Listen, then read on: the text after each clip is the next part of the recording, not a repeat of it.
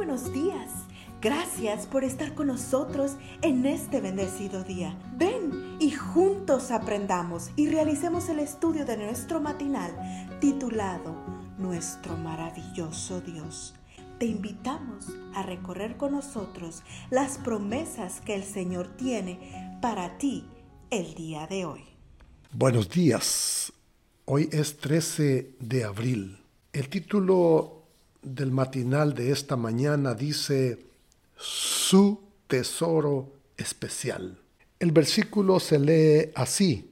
En otro tiempo ustedes estaban muertos en sus transgresiones y pecados, en los cuales andaban conforme a los poderes de este mundo. Pero Dios, que es rico en misericordia, por su amor por nosotros, nos dio vida con Cristo, aun cuando estábamos muertos en pecados. Por gracia, ustedes han sido salvados. Efesios 2, 1 y 2. Nuestro texto para hoy me recuerda un viejo dicho que leí en un libro de Wayne Dosick. Dice, el que toda persona que habita este mundo debería asegurarse de llevar consigo dos importantes mensajes en bolsillos diferentes. Un mensaje que diga, solo soy polvo y ceniza. Y otro que diga, por mi causa, Dios creó el mundo. El primero para cuando nos asalte el orgullo. El segundo, cuando sintamos que no valemos nada. Muy interesante, ¿no es cierto?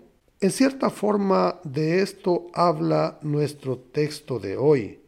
Por un lado, nos presenta nuestra pobre condición de pecadores, dignos de muerte. Por el otro, nos recuerda el inmenso valor que tenemos como hijos e hijas de Dios. Un valor tan elevado que, por amor a nosotros, su amado Hijo murió.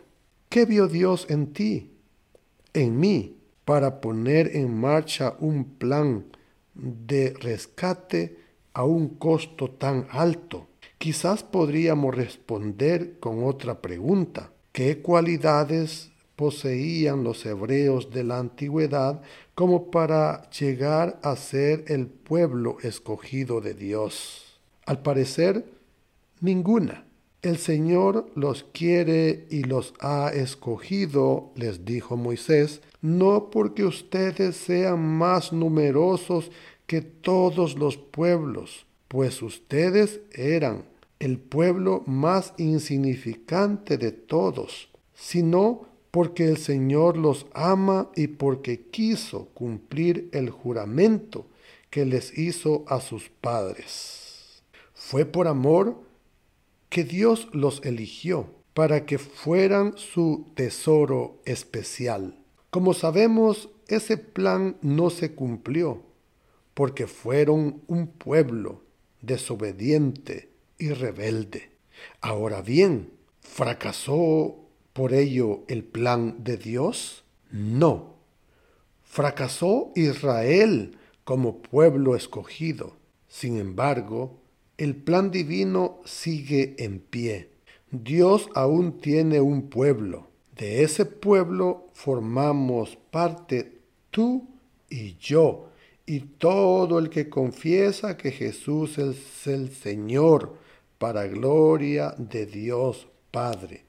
Este pueblo, dice Dios, es linaje escogido, real sacerdocio, nación santa, o como dice la traducción en el lenguaje actual, gracias al incomparable amor de Dios, tú y yo somos familia de Dios, sacerdotes al servicio del Rey, y pertenecemos a su pueblo. Mejor, imposible.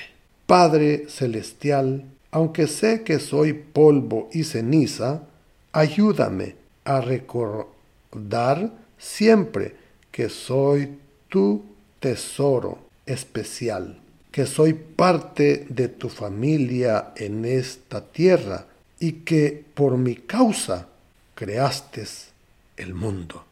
Que el Señor les bendiga. Amén. Cada día gracias. Gracias Dios por darnos la tranquilidad necesaria para enfrentar los retos, alegrías y dificultades de este nuevo. Porque el Señor tu Dios está contigo. Como guerrero victorioso se deleitará en ti. Con gozo te renovará cada para continuar cobrando aliento en la palabra de nuestro maravilloso Dios.